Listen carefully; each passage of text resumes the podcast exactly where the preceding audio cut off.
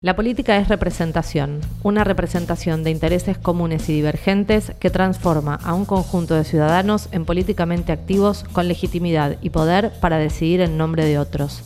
Así, según Max Weber, la política es entonces una empresa de interesados que se presentan elecciones, tratan de ganar votos y requieren de una preparación metódica y específica en la lucha por el poder. Hay profesionales en política o políticos profesionales.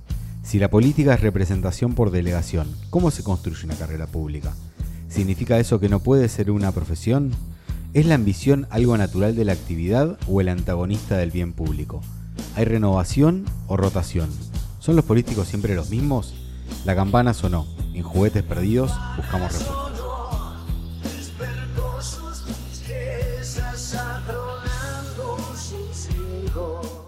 No es politólogo, pero participó en más elecciones de las que puede contar. Sabe lo que es un Bitcoin gracias a los videojuegos. Es categóricamente digital, experto en comunicación política e innovación pública. Él es Juan Ibelvis.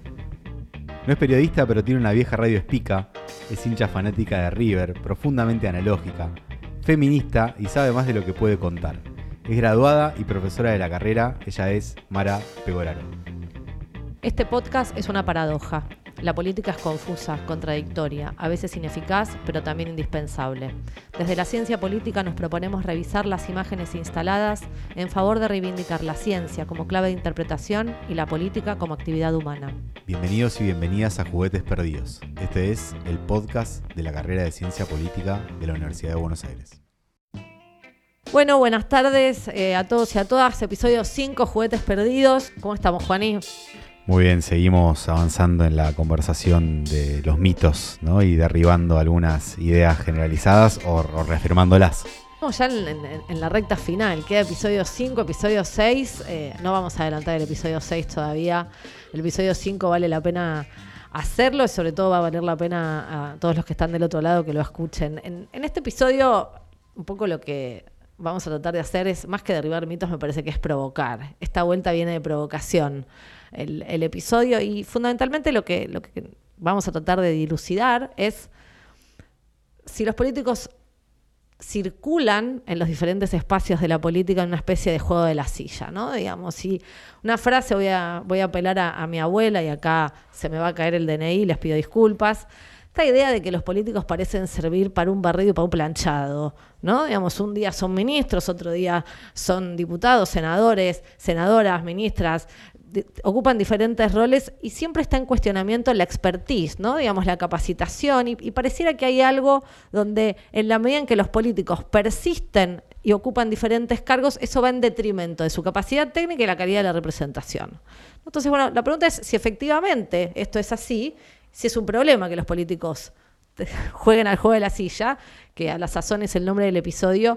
Y en esta oportunidad eh, vamos a hablar, como siempre, hicimos tres entrevistas a tres politólogos de, origen, de carrera, eh, un académico además, como es Juan Pablo Micosi, que es profesor del Instituto Tecnológico Autónomo de México. Hablamos con Sebastián Galmarini, que es politólogo, fue senador provincial, es dirigente del Frente Renovador y hoy se desempeña como director del Banco Provincia tiene varias sillas, ha tenido varias sillas, ha ocupado varias sillas, Sebas. Eh, hablamos con Silvia Los Penato, que es politóloga graduada de la carrera además y diputada nacional por el PRO. Tenemos una invitada profesional, profesional de todo nivel. No les vamos a decir quién es. Vengo bien con el cupo hasta ahora. La alternancia, la alternancia de género en juguetes perdidos está siempre, pero básicamente como, es costumbre ya en Juguetes Perdidos, les vamos a contar un poquito más adelante quién nos está acompañando en el piso. La primera pregunta que nos hicimos en esta idea de ver cuál es el grado de repetición que tienen los políticos es esta idea tan mítica de que los políticos son siempre los mismos. ¿Son siempre los mismos? ¿A qué nos referimos con eh, la política? Los políticos son siempre los mismos. Una manera de responderlo sería ver o sea, frecuencia de determinado nombre a lo largo de un tiempo T en una o más ocasiones. Si nos referimos directamente a que las mismas posiciones están ocupadas siempre por las mismas personas, eso a nivel agregado es falso. A nivel legislativo es falsísimo. Las tasas de permanencia en el Congreso Nacional Argentino son de las más bajas del mundo en sistemas con separación de poderes. Si uno lo mira por ahí con las teorías gringas, nos dirían siempre al mundo. ¿Quién puede acaso desarrollar experticia, conocer las reglas y normas, eh, desarrollar lazos, buscar pautas de cooperación y consenso, desempeñarse exitosamente en un trabajo que requiere cierto saber técnico, habidas cuentas de que de entrada sanciona la ley de presupuesto, regulan el Código Civil, el Código Penal y todas las, cuestiones que nos podamos llegar a imaginar. La inmunidad es un desperdicio absurdo de expertise, el hecho de no, que no haya incentivos o mecanismos para que las personas que invierten para llegar a una posición se queden al menos a lo largo del tiempo. Los cargos más estables en términos no solo de permanencia partidaria, sino también de individuos, y hasta acá nos metemos con otra agenda que es la agenda de familias políticas, son los gobernadores y son los alcaldes. La diferencia es que los gobernadores tiende, ha tendido a haber un número importante de provincias que adoptaron el término. Por eso vemos como en cierto punto el gobernador incumbent que no puede ser reelecto busca alguna posición temporaria, en algunos casos vuelve, o por lo menos busca volver. Son siempre los mismos, si causa, ha habido bastantes oleadas de renovación, pero que con el time limit habría mayor renovación, sí. acá podríamos preguntarnos, si me pongo en una visión más bien, no quiero decir populista, pero lo digo igual, si el pueblo lo decide, el representante se queda, y bueno, evidentemente un tipo de atributo ahora, será responsabilidad nuestra saber cuál es ese atributo.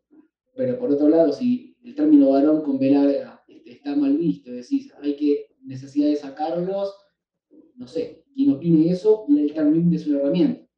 ¿Cuál puede ser la letra chiquita del contrato? Bueno, no me gusta ejemplificar para generalizar, pero a los fines ilustrativos digo, cuando Juan José Musi larga la posesión asume el hijo. Cuando Juan de Jesús sale de la intendencia del municipio de la costa asume el hijo. Y así, uno de los mecanismos, para que no se me acuse de cegado, los poses han hecho lo mismo. ¿sí? Digo, hay también algún tipo de mecanismo político para sortear una barrera institucional actual. Pero normativamente no puedo decir qué es lo bueno o qué es lo malo. Digo que hay frecuencias, hay distribuciones a lo largo del tiempo y distintas instituciones podrían provocar efectos disímiles. Las consecuencias las podemos conjeturar. Primero uno podría tener una respuesta politológica, que es la tasa de reelección de los políticos no es lo mismo alrededor de los distintos sistemas electorales, países e incluso culturas. Eh, y entonces uno podría encontrar que países que han tenido un desempeño muy bueno, como los Estados Unidos, tienen tasa de reelección altísima, casi que este, son reelectos sus senadores y diputados nacionales durante toda su vida. Este, y en la Argentina eso no se da, estamos por debajo de una tasa creo que del 25% en este momento. Este, con lo cual no, pero adicionalmente uno debería mirar que... Eh, en la actualidad uno de los principales elementos que me parece que hay que poner en, valor o en disvalor es que la desestructuración del sistema de partidos lo que ha traído es un deterioro en la calidad de los representantes y en el ejercicio de sus poderes y de sus capacidades de negociación a la hora de este, enfrentar las distintas problemáticas que tiene la gestión de gobierno. Así que este, no, no son los mismos. En todo caso, eh, me parece que fortalecer la estructura partidaria también en algún sentido es eh, generar em, alguna capacidad adicional que solamente o que eh, em, preferentemente el nivel de conocimiento de un candidato, como si que te conocieran hiciera que vos seas mejor o más capacitado para la representación de los intereses que, que, te interesa este, llevar al Congreso, en este caso, o, al cargo que sea. Bueno, no, definitivamente no, no son siempre los mismos los políticos. Hay, hay, tienen obviamente una cantidad de años donde los políticos van desarrollando su carrera. Este, la política también es una carrera por la representación, implica que la gente eh, te conozca y eso tiene que ver con ir ocupando distintos espacios hasta llegar a los máximos niveles de responsabilidad. Eh, pero permanentemente se van integrando a la representación política nuevas figuras. En cada elección vemos, ¿no? Y siempre están las sorpresas de las personas que vienen del mundo académico, que vienen de los medios de comunicación, digamos, que vienen de la sociedad civil. Eh, y sobre todo cuando uno mira la composición de la Cámara de Diputados, me parece que es donde en general se expresan todas esas novedades. ¿no? A lo largo de, los años, desde la recuperación de la democracia hasta ahora, todo nuestro sistema político ha dado distintas eh, agrupaciones, distintos partidos que fueron surgiendo post retorno de la democracia o distintas expresiones que en algunos casos las conformaron personas que venían de una participación política en los dos grandes partidos de la Argentina, en el peronismo y en el radicalismo, pero que a su vez en esas decisiones fueron sumando otras personas. ¿no? Lo mismo pasa con el PRO, tal vez es el ejemplo más claro de una, una fuerza política que incorporó a un montón de personas que, que no venían de, de, la praxis política más tradicional, de la militancia en los partidos tradicionales, ¿no? Este, junto a otras que sí lo hacían. Así que me parece que claramente es difícil decir siempre son los mismos, hay otros sistemas políticos que tal vez tienen como niveles de, esta estabilidad, eh, de participación más fuerte. Eh, el caso chileno, por ejemplo. Hay una palabra que hasta ahora eh, solo aparece en la definición del espacio político de Sebastián, que es renovador, ¿no? La renovación que de alguna forma probablemente el, el, punto de origen de esta discusión ¿no? en el contexto de lo público eh, y, de la opinión pública que parte de un reclamo. ¿no? Digo, mucho de lo que estamos discutiendo en realidad es si atendemos o no ese reclamo o si debe ser atendible en algún punto. Fundamentalmente me parece que si el, si el reclamo tiene sustento empírico o si es simplemente la construcción de una imagen amplificada a partir de, un número seleccionado de, de ejemplos o de casos. Yo me voy a quedar con, una frase que dijo Juan Pablo en, esta idea permanente de que en este, en este podcast la ciencia política es una clave de interpretación, que él dice, es un desperdicio de expertise que no haya incentivos para la permanencia. ¿No? más allá de que tanto Silvia como, como Sebastián reconocen que la Argentina tiene una tasa de reelección muy baja, por lo menos en el orden legislativo, sería difícil ser reelecto para ser ministro, o, no, digo, pero en definitiva no es un cargo de elección popular, pero sí me parece eh, esa clave, ¿no? Digamos, y, me quedo con esta idea del desperdicio de expertise para, ir a la segunda cuestión que, que nos interesa poder discutir en este episodio, que tiene que ver con la concepción de la política como profesión. Hay una idea de que no se puede ser un profesional de la política, porque si sos un profesional de la política y la la vocación, la, cosa así como romántica, pero paradójicamente queremos gente que sepa hacer las cosas. Entonces hay como una tensión ahí que, es rara de resolver. Y que además está muy, muy asociado con lo que charlábamos en el episodio anterior, que es el límite difuso entre la gestión y la política, ¿no? Digo, hasta dónde le estamos pidiendo las dos cosas a las mismas personas y cómo eso choca en lo que le pedimos. Sebastián, eh, Silvia y Juan Pablo nos dijeron algo bastante interesante respecto de cómo concebir a la política desde una mirada profesional o desde una mirada de profesión, si hay políticos profesionales.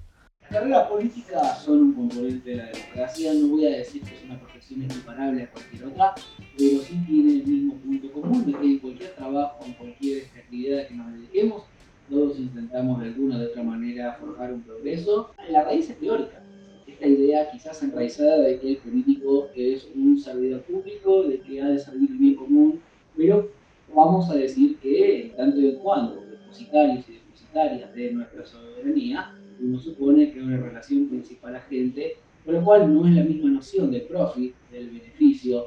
Si en el sector privado uno hace dinero, bueno, así funciona el capitalismo, más allá de que a muchos les, pueda pesar, pero pensar que uno está en la política por un interés de puede ser mal visto. No, estoy diciendo que debería ser bien visto necesariamente que una persona se meta en política para mejorar su situación patrimonial. Son dos discusiones completamente diferentes.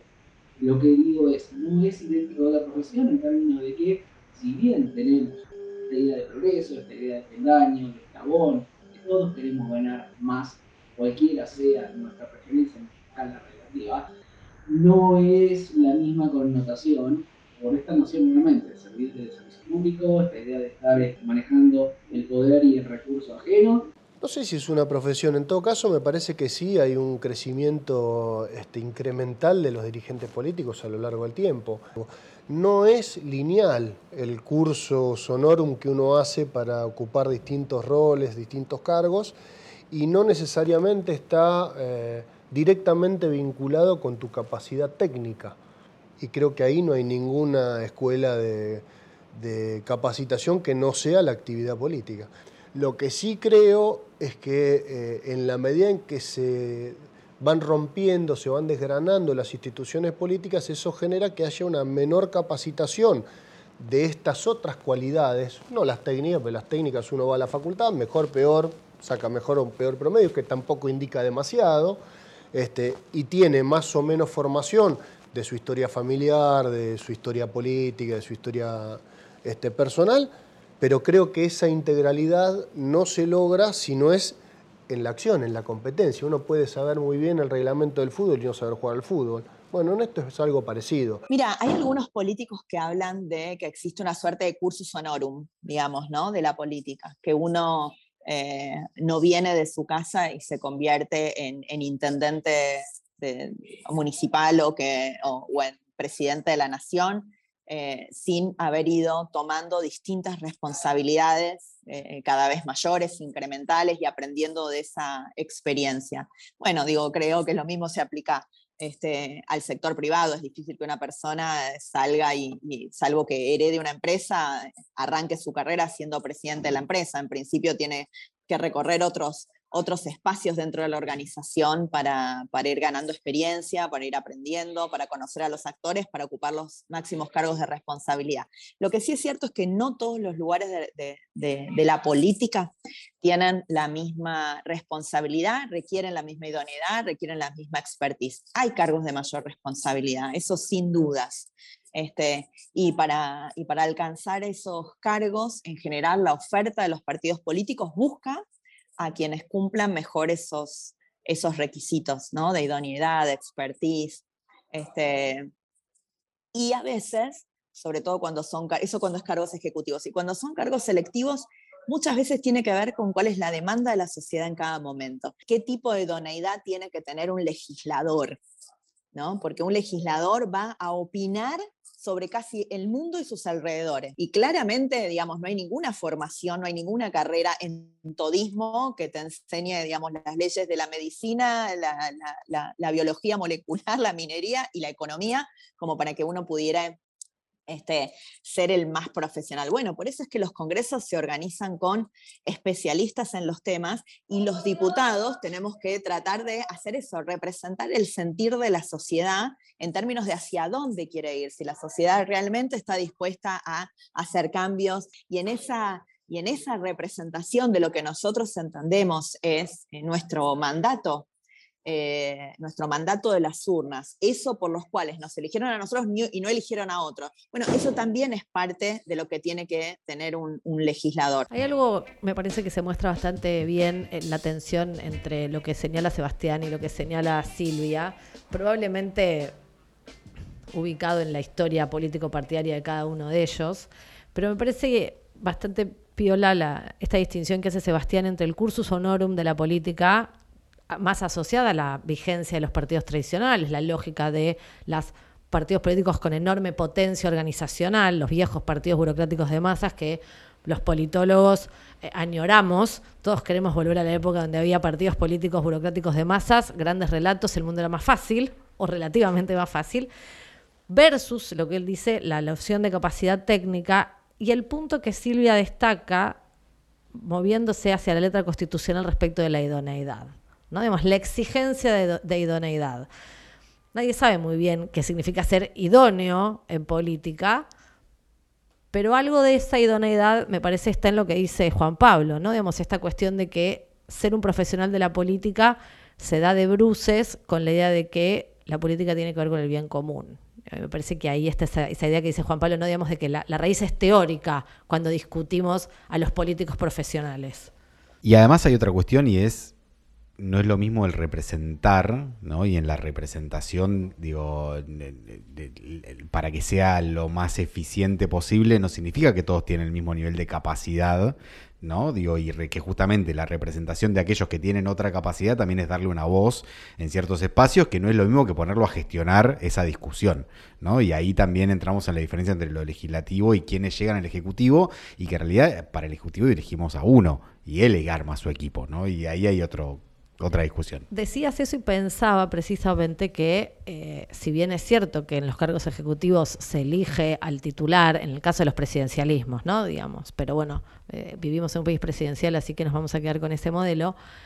Pero los ministros también cumplen un rol de representación, porque en definitiva implementan las políticas públicas de un, de, de un conglomerado, de una cosmovisión político-partidaria que desde ese programa político llevó a alguien a la, primera magistratura o, al sillón de Rivadavia.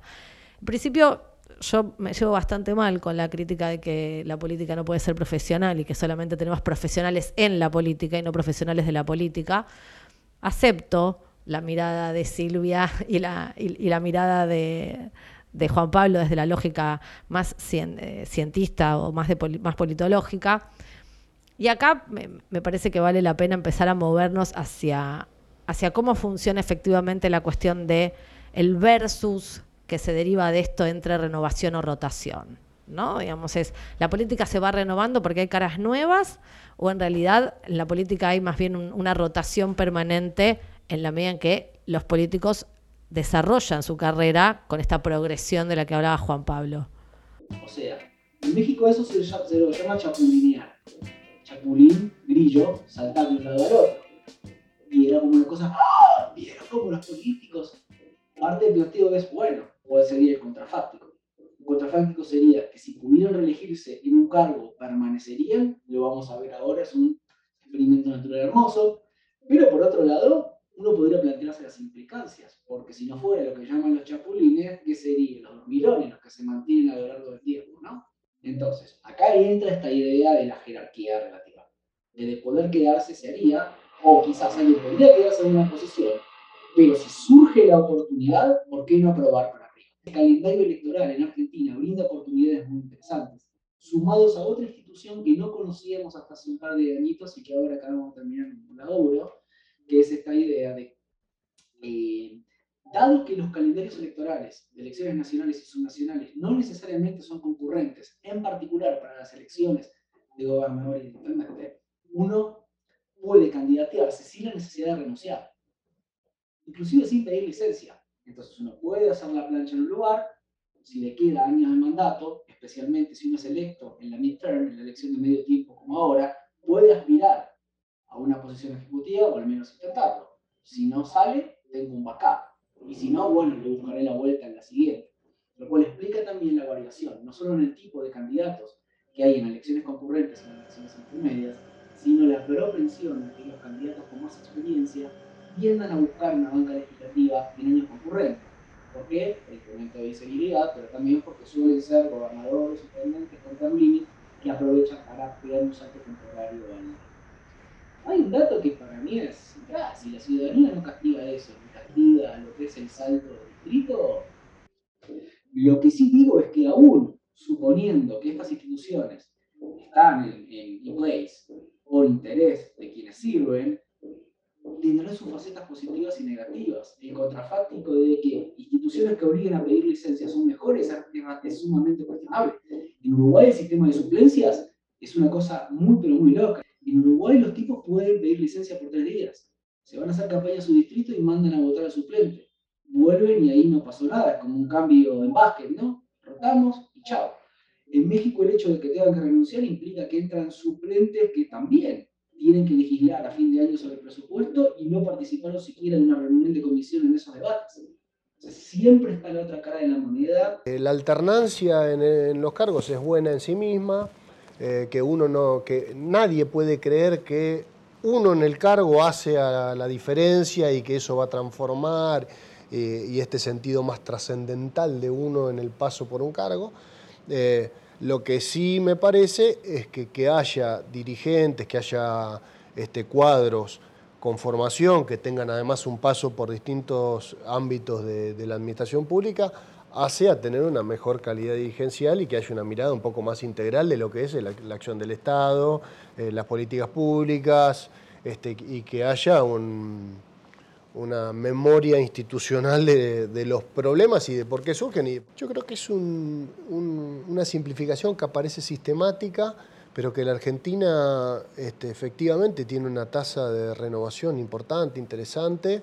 En todo caso, me parece que lo que la dirigencia política, los partidos, incluso los, los circunstanciales habitantes en los cargos, no logramos es contar bien ese proceso de transformación. Si uno mirase lo que siempre aparece, que son los varones del conurbano, como aquellas personas que llegan al cargo de intendente y se quedan a vivir, la verdad que si uno se la cuenta, fundamentalmente los municipios grandes, por la escala y por, lo que significa el poder de ocupar ese cargo, son muy pocos.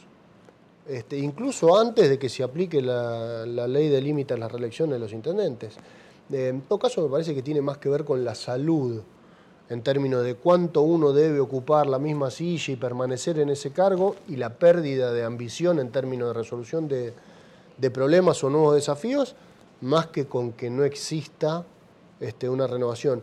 Incluso creo que hay hasta un proceso comunicacional, esta idea de que una noticia tapa la otra, que hace que la permanencia en un cargo rápidamente la propia sociedad te lo facture. Y dice, oh, otra vez, sos candidato a todo, venís todos los años con una candidatura distinta, sos candidato al partido, a la legislativa, porque vas a testimoniar a la ejecutiva, porque si no a vos no ganás.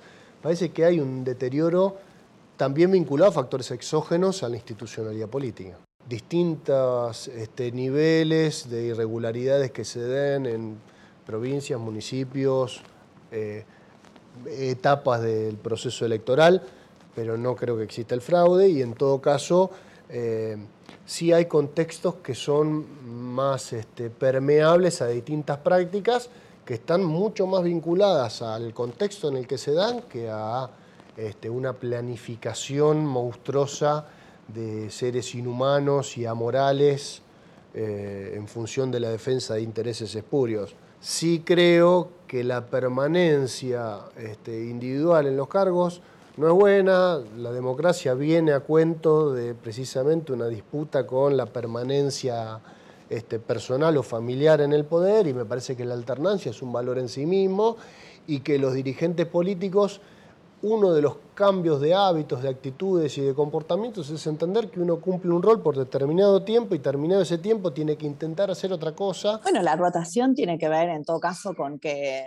los mandatos son limitados en la, en la en la política, ¿no? Los mandatos tanto ejecutivos como, como legislativos eh, duran en el, en el, mejor de los casos cuatro años, el periodo de, un presidente y el armado de su ejecutivo, eh, o un gobernador y su ejecutivo, y, y un intendente a nivel municipal, y, y, en los cargos legislativos, bueno, los senadores duran seis, pero en general el resto, los legisladores provinciales, los concejales, duran cuatro años en, en su mandato, entonces eso hace que digamos, no puede haber como en la empresa una, una carrera, digamos, este, indefinida. Tiene que ir renovando la confianza de los ciudadanos y la confianza interna de su partido político para ocupar esos, esos lugares.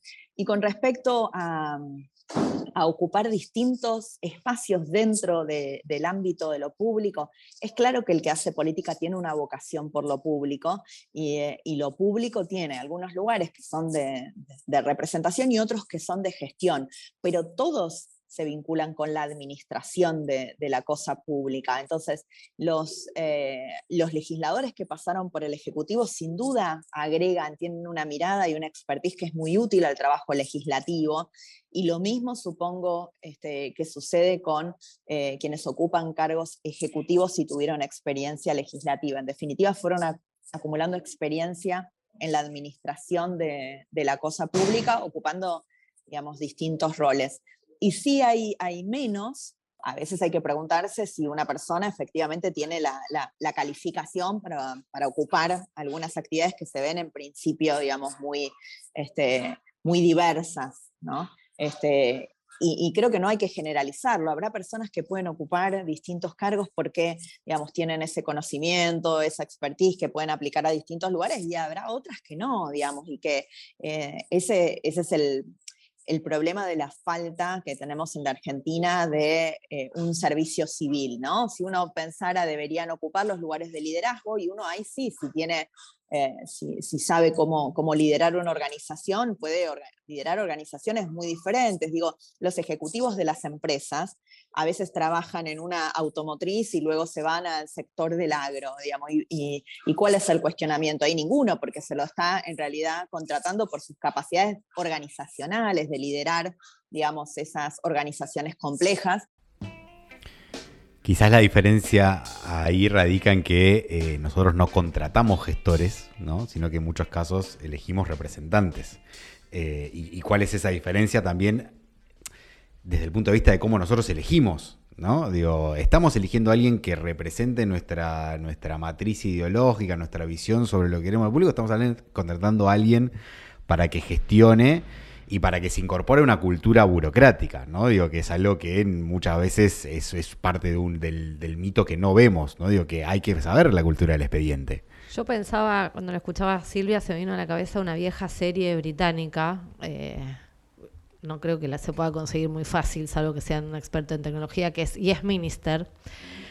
Es, sí, ministro, exactamente, que describe exactamente la relación entre el ministro político y el que le maneja el ministerio, ¿no? Digamos. Y, ahí me parece que Silvia, más allá de, la comparación con el mundo de lo privado, me parece que da en el clavo en relación a la identificación en un director ejecutivo de una empresa, la capacidad de liderazgo, que en definitiva en la política pasa algo bastante parecido, ¿no? Digamos, para ser ministro tal vez puedo no tener que saber técnicamente toda la materia a la que va el ministerio, porque para eso está la burocracia, pero sí tengo que poder fijar una línea política, fijar el horizonte, a, la Weber, ¿no? Digamos, la, ética de la convicción o la ética de la responsabilidad, la política como vocación o la política como profesión. me parece que, que ahí hay algo bastante interesante que en el enlace con el mundo de lo privado la política deja de ser algo estratosférico o diferente de cualquier otro eh, subsistema de interacción de, roles que los, que los, seres humanos ocupamos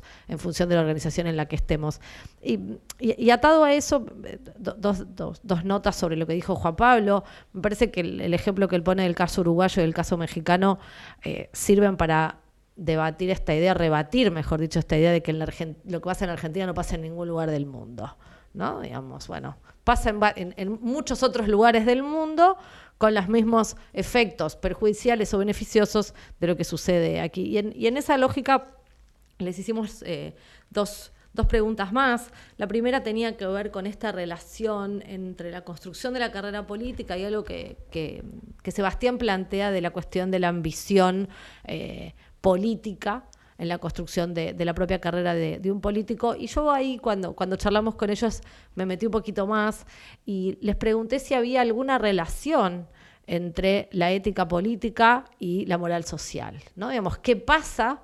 con la ética de la política y esta idea maquiavélica de que la política tiene una moral propia y distinta y cómo, y cómo es esa relación con, con la moral social o la ética o la ética social y nos contestaron. Pero empezamos a ver un poco la trayectoria de los primeros ministros de Europa, que llevan 30 años en sus bancas, que primero pueden ser secretario de Transporte, confirmado por el Parlamento, luego son ministros de Medio Ambiente, confirmado por el Parlamento, luego el partido le pide que sea secretario de Interior, confirmado por el Parlamento, luego pasan a ser jefe de la bancada y finalmente arriban a ser primer ministro. Tiene que ver con la propia dinámica del sistema. Y esto, pues, uno diría que la renuncia es un, es un acto de debilidad ¿No podemos pensar que una renuncia es también un progreso? Y quizás pensar, y acaba la respuesta que en lugares donde la ambición no es estática, es decir, de mantener las largas, largas carreras políticas, el Congreso es un banco de suplentes. Tenemos un banco de suplentes de lujo que tiene un lugar expectante, que pueden ser algunos soldados del Ejecutivo o pueden ser los talibanes de la oposición, de Luca Dixie, de los cómo definimos la ambición. Si la ambición vos la estabas este, pensando en términos personales, eh, egoístas, este, económicos, bueno, es un problema. si la ambición la medís en términos de quiero crecer, quiero mejorarme, quiero este, capacitarme, quiero ocupar un rol para cambiar tal problema o enfrentar tal solución, me parece que es bienvenida. Por un lado, uno debería pensar que hay ciertos estándares mínimos que uno debería cumplir para poder representar o para poder utilizar las herramientas que el poder este, eh, supone. Eh, pero no solamente estoy hablando de las capacidades técnicas, si sos un buen abogado, un buen politólogo, un buen contador, un buen médico, lo que fuere, y eh, el significado que eso tiene en el ejercicio del rol, ser legislador y estar en la Comisión de Salud o ser este, ministro de, Salud o de Economía o de lo que sea, en la medida en que no hay este, instituciones que controlen esos apetitos, esa ambición malentendida en, en términos de si no soy yo el candidato, este, no hay nadie mejor que yo, por la razón que fuere, y adicionalmente a eso, ser conocido es un factor importante a la hora de la decisión estratégica de ser, candidato, bueno, se transforma en un problema en sí mismo. Eh, y es así. En todo caso, es qué filtro le ponemos a qué tipo de, qué tipo de conocimiento es el necesario para ser candidato, qué tipo de, de reconocimientos, no uno solo, sino varios, en términos de calidad, de, de capacidades técnicas, volvemos a lo mismo, ¿no? de, conocimiento de los intereses que uno quiere representar. Y hoy pareciera que eso es, una frontera muy porosa. Bueno, supongo que los, los políticos que buscan la, la, reelección lo hacen porque creen que en esa estructura política siguen siendo quien mejor pueda representar o, concluir este, con, con, un proyecto, este, con un proyecto que le ofrecen a la, a la sociedad quiero creer siempre que hay un interés principalmente altruista y no egoísta. ¿no? La, la, actividad política tiene, eh, tiene que tener un gran componente de, de, altruismo, ¿no? de creer que uno realmente puede transformar la realidad y puede eh, cambiar las cosas. Eh, si uno no creyera eso, tal vez puede engañar a alguien para que lo vote, pero, pero me parece que no puede sostener una, una carrera política si no tiene esa convicción profunda este, en que va a transformar la realidad. Bueno, respecto de la ambición, creo que todas las personas tienen, tienen ambición y los políticos son personas como cualquier otra, así que a mí me parece que es absolutamente eh, cierto por un lado y correcto por el otro. Digo, sería, digamos, pretender que, no, tuvieran ambición, me parecería quererles eh, adjudicar condiciones que no se las pedimos a ninguna otra persona. Eh, y con respecto a la ética, yo creo que sí hay eh, distintas, eh, distintos valores que se pueden representar y que se deben representar para quienes ejercen un, cargo de representación social y un, cargo público en particular. Hay que ser más exigentes, digamos, ¿no? Con quien ejerce un cargo público y hay que ponerle estándares mayores que los que en general le podemos exigir a, las personas en su vida privada. Eh, estoy de acuerdo con que así sea. Creo que nuestro sistema institucional entiende eso. Digamos, también ahí en nuestra constitución, la reforma del 94, la incorporación del artículo 36 sobre la ley de ética pública y los, los estándares eh, superiores que debieran exigirse a quienes ejercen esto, eh, estos cargos públicos están en, esa, en ese desarrollo constitucional que tenemos pendiente en gran parte. En gran parte, en algún, en algún sentido, por supuesto, tenemos ley de ética pública, tenemos eh, un, sin conformar, digamos, una buena estructura organizacional, institucional, que, que dé un acabado cumplimiento, porque evidentemente parte de ese, de ese desarrollo no ha funcionado en los últimos años, sobre todo en la lucha contra la corrupción y, otras formas, y también nos faltan algunas cosas que eleven ese estándar y ahí este, te paso mi, chivo. Eh, yo creo que, tenemos que, tener una ley de ficha limpia que equipare, digamos, los requisitos eh, de idoneidad de quienes desean representar a la ciudadanía desde un cargo público electivo a los que se le pide a otros funcionarios públicos que van a ocupar cargos ejecutivos eh, y a los que se les reclama la, que no tengan antecedentes penales, ¿no? Este, sin hacer de eso tampoco una ficción. Así que esas cosas de pedirle cosas extraordinarias a los legisladores que los ciudadanos no, cumplen en general en su, en su vida cotidiana, eh, también es un, doble discurso que hay que, que hay que desarmar. Pero todos deberíamos exigirnos a los ciudadanos y a los, y a los políticos este, tener mejores estándares éticos. Y en particular yo también creo que hay en la forma de hacer política, distintas formas de hacer política, y yo confío mucho en que hay una, ética de la política feminista em, que, donde los liderazgos de las mujeres promueven las construcciones mucho más horizontales, transversales, intergeneracionales, que me parece es algo que la Argentina se tiene que animar a probar. Después de tantos años de decadencia, tal vez podamos probar con una nueva forma de construcción política, con una nueva ética política, que yo creo que el, feminismo y las mujeres eh, podemos contribuir en ese sentido a toda la política argentina. Me, parece interesante cómo desde diferentes lugares se empieza a, plantear una regulación, ¿no? una necesidad o un pedido de este, terceros o de, o de actores propios de lo que yo voy a llamar la industria, eh, que es algo un poco más amplio, me parece, que solamente la gestión, los representantes, y hay otros actores que, son parte de esta conversación. Y, se delega dentro, o, se les empieza a necesitar actores públicos que empiecen a regular quién puede o no cumplir un cargo público, ¿no? Digo, los partidos políticos han sido en un momento eso, hoy las primarias hacen, delegan un poco eso también en la ciudadanía. Eh, digo, pero es posible definir un reglamento de quién puede o no este, seguir avanzando en la carrera. A mí yo tengo algunas tensiones con, con, esta cuestión de exigirle a los políticos estándares más altos.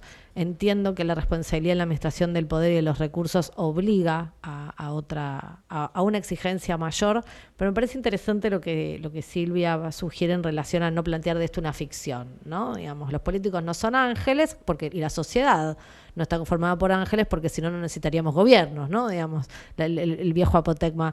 Pero hay dos cosas que con, las que me voy a quedar para, para poder dar la, última discusión y darle eh, el, micrófono a, la invitada que, nos está escuchando desde el principio, que es, me voy a quedar con esta idea de, del piojo Micosi de que el Congreso es un banco de suplentes de lujo, ¿no? Digamos, y ahí me parece que hay una revalorización en la construcción de ese corsus honorum que ya no se desarrolla solo en las organizaciones partidarias, sino también dentro del espacio de lo público, probablemente, porque hoy tenemos más partidos cartelizados o partidos cartel, ¿no? digamos que eh, obligan a que el desarrollo de la carrera político partidaria se da en, el, en, ocupar cargos públicos.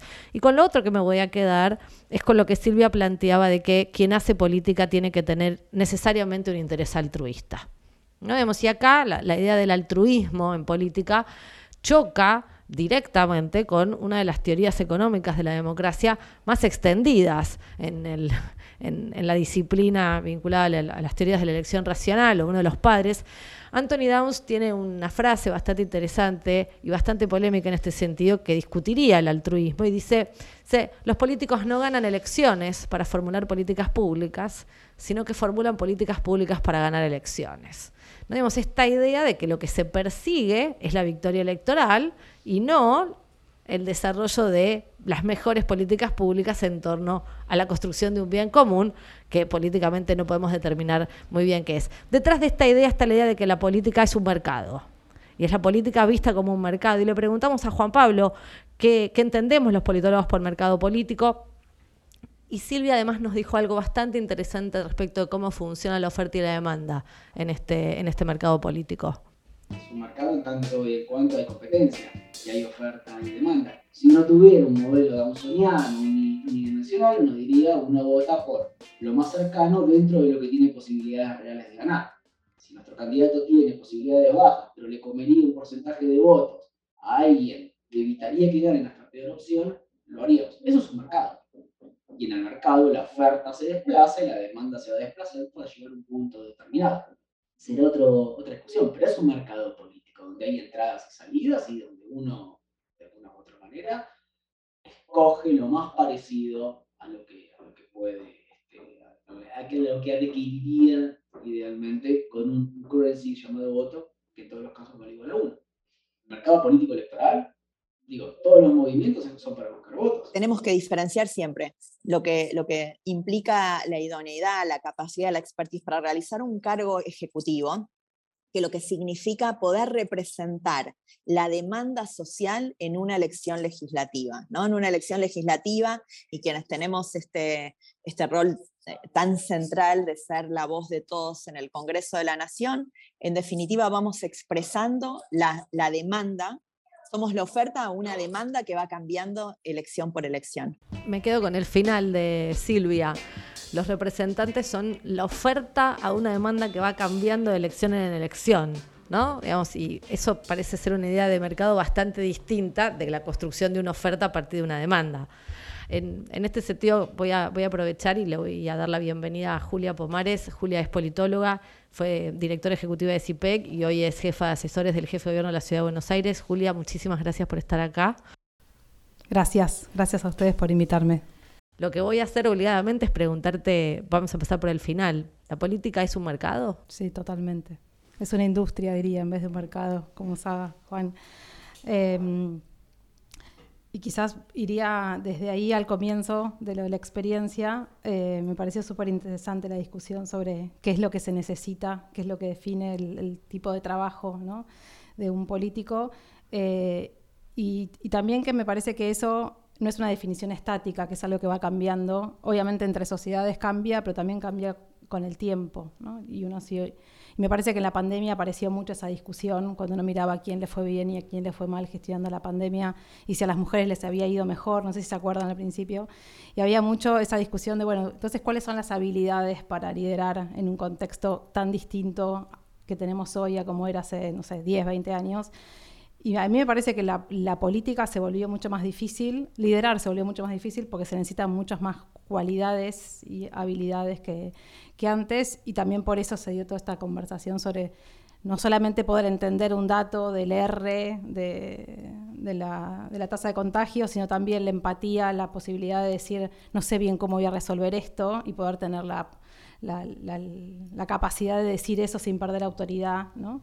Y por eso también la discusión sobre el, el, tipo de política que traen las mujeres, donde quizás hay más ese espacio y no, nos damos esa posibilidad, quizás también por estereotipos, a, lo masculino, de que pueda decir, y vamos a ir viendo y quizás tenga que cambiar de decisión. ¿no? Entonces me parece que hay algo sobre las habilidades de, de, de liderar que me parece que es mucho más difícil ahora, eh, que, hay, que, que son quizás como como tipo de habilidades muy distintas eh, entre sí, las que se necesitan, eh, sobre todo las habilidades blandas. Eh, y lleva un poco también a esto que hablábamos de la experiencia y esto de la discusión sobre las dinastías políticas y, los, apellidos, que a mí me súper interesa porque, bueno, toda una parte de la parte de las dinastías que es cuánto pesa el apellido y cuánto el apellido en un contexto donde hay información muy confusa, bueno, vos ves el apellido, vos sabes que te está diciendo algo, ¿no? Eh, pero también hay algo que, creo que lo decía Silvia, también creo que lo dijo Sebastián, de la experiencia y que es, en general la política, al ser algo tan vocacional y de tan, tan vinculado a la experiencia, lo, vivís también aprendiéndolo. Entonces, también, lo mismo pasa con los actores, lo mismo pasa con muchas otras eh, oficios y profesiones en lo cual vivirlo en tu casa, en, el, seno de tu familia, te da algo que va más allá de ese apellido. Eh, y después hay algo que, me parece eh, interesante que surgió y lo discutimos mucho con el debate, no sé si se acuerdan el debate electoral de, ahora de la Ciudad de Buenos Aires, con, la, con cómo le fue a Milei en el debate que ahí había toda, bueno, yo tuve el, voy a tener que decirlo por, para no, no, por conflicto de interés, yo trabajé en ese debate, ayudé a, Eugenia Vidal en todo el proceso de, ah, de preparar algunas cosas para, para ese debate.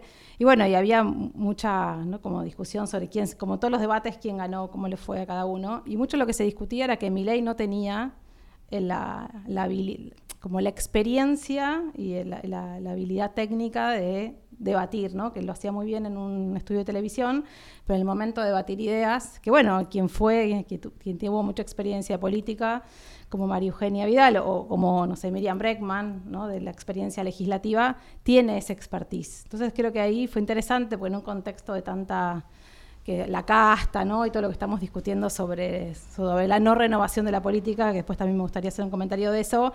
Bueno, poder, poder poner en valor que hay cosas que, que alguien que hace política las tiene una expertise de, cómo se hace eso. ¿no? Dijiste dos, dos cosas y voy a, voy a hacerte una pregunta. Mi mamá suele enojarse con la política porque dice, el político no sabe de nada y tiene un montón de asesores, ¿no? Entonces, bueno, voy y voto al asesor, porque si en definitiva el que sabe es el asesor, ¿para qué vota al político? Mi mamá. Bueno, eh, mi mamá eh, tiene mucha formación, pero tiene una mirada muy, muy reactiva en muchas cosas eh, a, esta, a esta cuestión.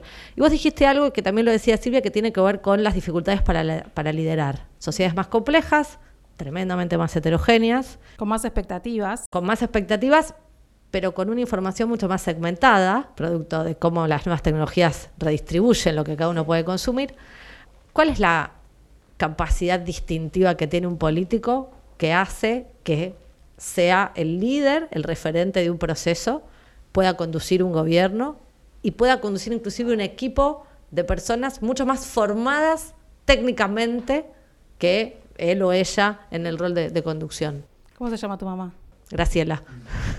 Eh, no sé, no sé cómo, no sé, a Graciela qué piensa de los líderes por fuera de la política, pero en general a los líderes en la política cuando son los mejores de todos les dicen estadistas, ¿no? No sé, si Graciela estará escuchando, después le vas a contar.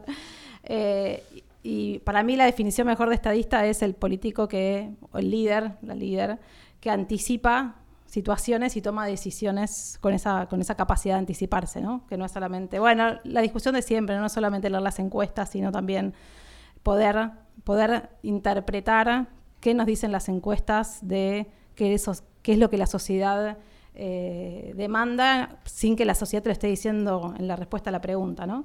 Eh, y a mí me parece que esa capacidad de anticiparse en un contexto, como vos decías antes, de tanta complejidad y de tanta expectativa inmediata, ¿no? que me parece que eso también, cuando hablábamos antes de los años, antes eran eh, periodos de seis, ahora son de cuatro, afortunadamente tenemos elecciones eh, intermedias que son de válvula de escape, ¿no? Generalmente, y los países que tienen elecciones más espaciadas les está costando cada vez más, ¿no? Ese aire que te da revalidar o que te eh, que te que te re- ay, se me sale, no me sale la palabra, que rechacen tu, lo que vos proponés y, que haya un, castigo, eso quería decir, perdón, un castigo.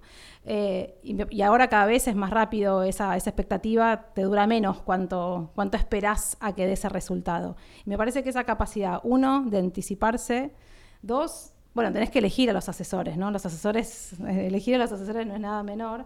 Eh, y además también tomar las decisiones, porque vos podés eh, saber qué es lo que hay que hacer para anticiparte, pero después no tomar esa decisión.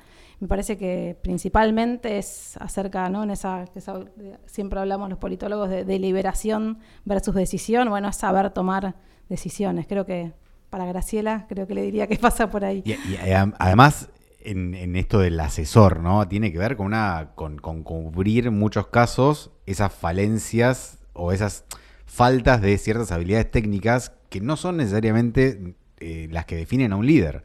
Digo, el, poder armar justamente un buen equipo donde vos tengas gente que, que parta de la cultura burocrática, pero que le aporte además una visión técnica sobre el conocimiento del funcionamiento de X tema, ¿no? De los varios, digo, cuánto, digo, o algo que, que- va muy de la mano esto es la explosión de los ministerios, ¿no? Digo, cada vez tenés ministerios más temáticos, ¿no? Y para eso tenés que tener gente que cada vez sepa más del- de un know-how específico y hay que armar un equipo. Y, es más, es más importante liderar ese equipo, probablemente, eh, que- que ser el que lo conforma, ¿no? Y ahí hay otra cosa que tiene mucho que ver de nuevo con lo de la renovación y es a dónde vas a buscar esa gente. Digo, la vas a buscar y, por eso vuelvo a lo, que tomaba Julia también de la industria, ¿no?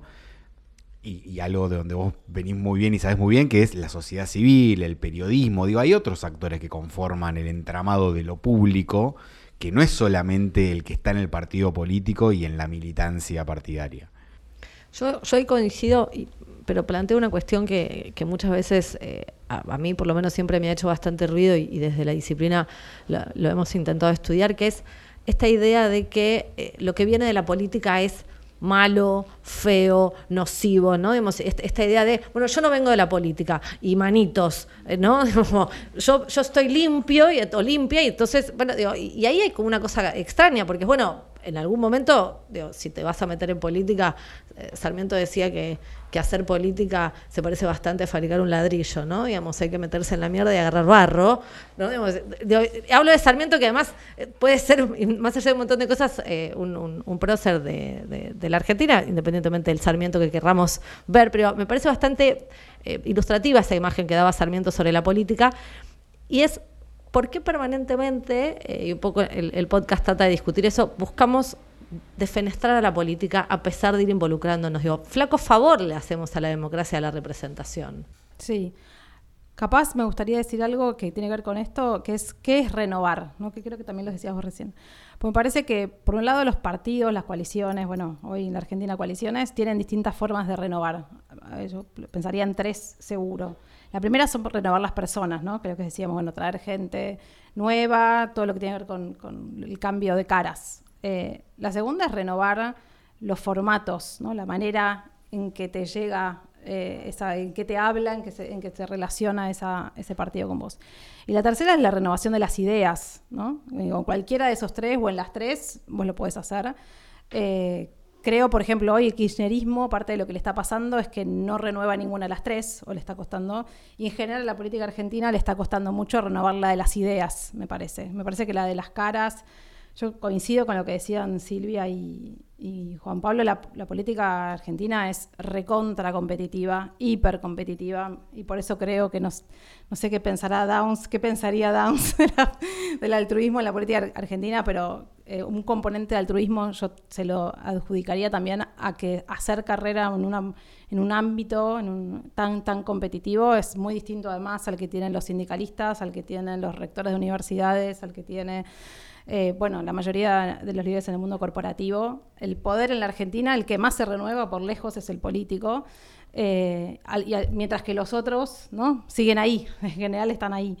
Eh, entonces me parece que, no es tanto, es más, desde el 2001 para acá hemos tenido una renovación eh, enorme de, caras, una renovación generacional, renovación de género, eh, obviamente no de todos los, en todos los sentidos, pero una renovación muy grande. el tema creo que cuando no hay en un contexto de declive económico tan profundo y que continúa, la, la no renovación de ideas empieza a generar esa sensación de, bueno, eh, sí, las, tenemos participación electoral que está muy bien, tenemos partidos que siguen y coaliciones que siguen organizando, no es Chile, no es Perú, no es, pero ¿qué pasa acá? ¿no? Creo que es eso que, está, que, se captó un poco en esta eh, campaña con la discusión sobre la casta, que en realidad no está hablando de la de la no renovación de personas, porque claramente hay renovación, me parece que está hablando de de otra cosa más profunda que nos está pasando en Argentina. Me parece. Y, además me parece, sumando eso, algo que, que vos me empezabas a mencionar primero diferenciando los tipos de renovaciones y, y, agregando la palabra generacional, ¿no? Digo, es renovar no es solamente poner jóvenes, digo, porque uno puede ser joven pero tener ideas este, muy, muy, muy antiguas, ¿no? Este, y, llegar, de, llegar tampoco significa que eso vas a renovar, digo. De hecho, vas a tener que adaptarte primero a tener un soft o hard landing dentro del funcionamiento de la cuestión pública y quizás cuando llegaste a entender cómo funciona, ya, ya, no, ya se te pasó el tiempo. A mí me, yo me quedo con, algo que, mencionaba recién, recién Julia, con, la capacidad de los políticos de desarrollar capacidades blandas, una, palabra semejante, eh, y, en esa, y en esa lógica me, me queda como una, como una última, como una última pregunta, que es cómo, cómo les transmitimos a la sociedad, cómo les comunicamos a la sociedad que eh, hacer carrera política implica estar mucho tiempo en la función pública y que eso no necesariamente implica estar aferrado a un cargo para buscar un beneficio personal. Y si podemos encontrar algún diseño institucional, digo ya que hacemos ciencia política, si podemos encontrar algún dispositivo institucional que nos permita detectar o anticipar, no solo sancionar a posteriori, cuando empieza a ser privilegiado el interés privado del interés público sin dejar de reconocer que lo que se representan son intereses sectoriales. Desde una mirada de sociedad pluralista, son múltiples grupos de interés en competencia por recursos escasos. Bueno.